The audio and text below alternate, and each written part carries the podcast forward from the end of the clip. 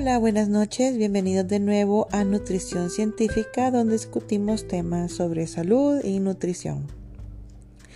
El día de hoy quiero discutir un caso interesante que nos sucedió em, hoy, es sobre nutrición enteral.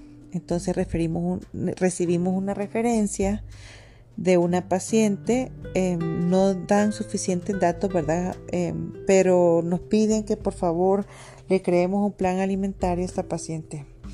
Desconozco realmente qué tolerancia tiene, pero si está hospitalizada, entonces de ahí podemos sacar alguna información. Entonces, en el caso que la paciente tolere la vía oral, bueno, para empezar tenemos que ver qué enfermedad tiene, por qué está hospitalizada, cuál es el estado nutricional actual. Entonces, por ejemplo, si es una paciente aguda que desarrolló una pancreatitis aguda, pero venía en buen estado nutricional, entonces es diferente el caso a una paciente con cáncer gástrico ya en tratamiento, ¿verdad? Que porque no ha podido comer bien, porque el tumor no la deja comer, tiene antecedentes de vómito, está eh, en tratamiento, está tal vez postoperada, entonces ocupa una dieta que le ayude a recuperarse. Entonces, y definitivamente tal vez no tiene eh, tolerancia a la vía oral y ocupa que le pongan una sonda. Entonces se le tiene que dar alimento enteral. Enteral significa em, que va al intestino, o sea que va al sistema digestivo. No es parenteral, cuando decimos parenteral estamos hablando que va adentro de la vena, que ya es comida ya digerida. Por ejemplo, cuando ah, usamos enteral, entonces le estamos dando oportunidad al cuerpo que digiera todavía la comida porque tiene la capacidad de hacerlo, ¿verdad?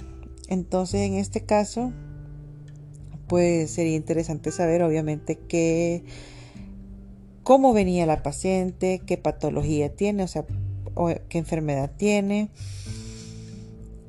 y qué nivel de tolerancia a la vía oral, o sea, la comida por la boca tiene. Si tiene tolerancia a la vía oral, entonces se puede suplementar la dieta con vitaminas, con minerales, con...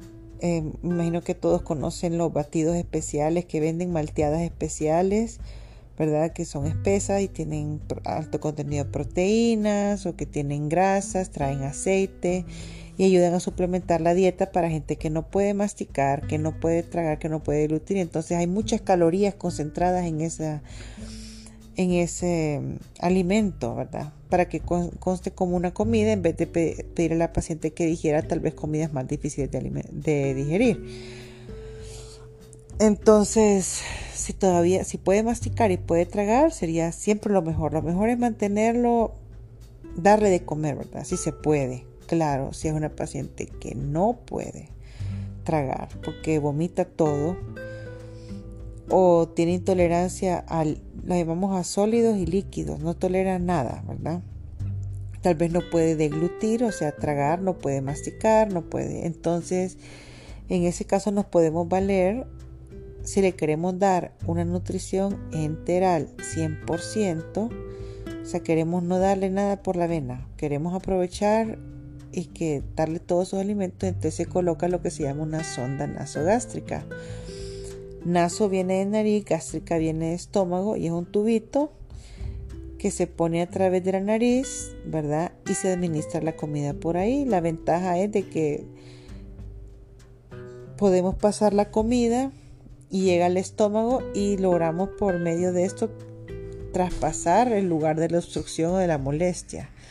El problema es que obviamente entonces sonda nasogástrica tiene esa ventaja, ¿verdad? Permite pasar la comida que la persona por algún motivo no puede pasar ella sola o que no tolera pasarla.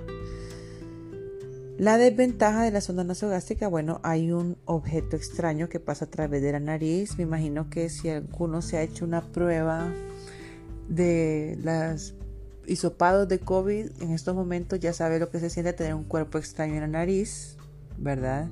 Incómodo para el paciente, para la persona.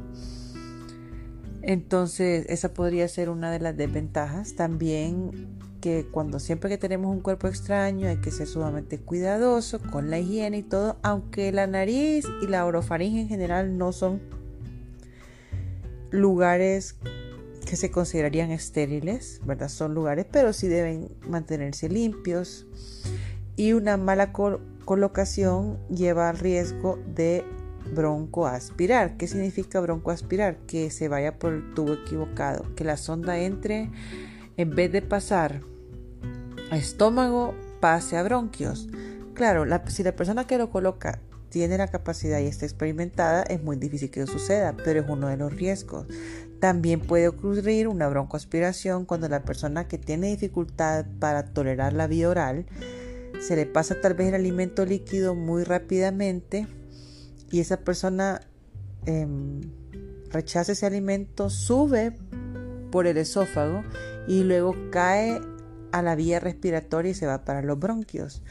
Y también es peligroso, ¿verdad? Entonces habría que tomar en cuenta qué tipo de enfermedad tiene la persona para ver si esta es una opción viable para ellos. Si se le puede colocar una sonda nasogástrica y qué tanto tolera, cuánto se le puede dar. También sería bueno ponerle en una posición, ¿verdad? No dárselo cuando esté acostado, levantarlo un poco, como cualquier persona cuando va a comer. Que la gravedad nos ayude. Y también que, la, que el alimento tenga la calidad necesaria, que no tenga grumos muy grandes en ese caso, que sea fácil de digerir, que no le cause molestias. Entonces, como les decía, eso depende también de qué tipo de enfermedad tiene y del estado del paciente. Otra ventaja a considerar es que la verdad es que una sonda nasogástrica es de fácil colocación y se puede retirar también fácilmente. A pesar de que es incómodo y es visible y puede ser molesto, ¿verdad? Porque es la nariz y a veces la gente lo siente atrás de la garganta. Bueno, no a veces, lo siente atrás de la garganta y le puede causar incomodidad. Sin embargo, es algo que si es necesario se puede eh, colocar y retirar rápidamente. Sin necesidad de cirugía, se puede entrenar a una persona para que lo haga, ¿verdad? Existen sprays especiales que son como de anestesia para quitarle el reflejo del vómito a la persona y así que sea más fácil y menos traumático colocar la sonda. Hay personas mucho más sensibles que otras y claro que queremos que toda persona esté cómoda con su tratamiento médico, facilitarle eh, su condición.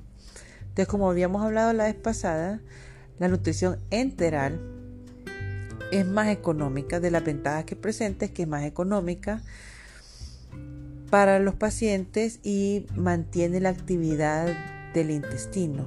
La peristalsis, mantiene la mucosa, mantiene la flora bacteriana del intestino y permite que todo eso se mantenga durante el tiempo que el paciente está hospitalizado, que le va a permitir, en teoría, regresar a la vida normal o a deglutir sus alimentos más rápidamente, si esta es una de nuestras metas.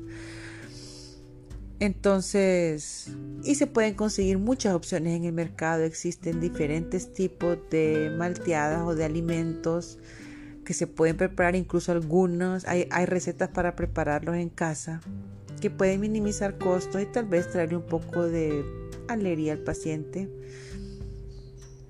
Em, siempre con el cuidado de que mantengamos, que tengamos los niveles que queremos, ¿verdad? O sea, porque tal vez ciertos alimentos no son tan completos como otros, pero claro que la comida de casa em, preparada de una manera higiénica es la meta, ¿verdad? La meta es eso, que esté bien nutrido con comida normal de su hogar, no que dependa de suplementos. Entonces, bueno, ha sido un placer compartir con ustedes el día de hoy. Veremos realmente qué se va a hacer con esta paciente que de la que les hablaba. Y les comentaré tal vez en el próximo podcast. Si tienen dudas o preguntas, siempre estaré abierta en la plataforma para contestarlas. Espero que todos estén muy bien y gracias por escuchar.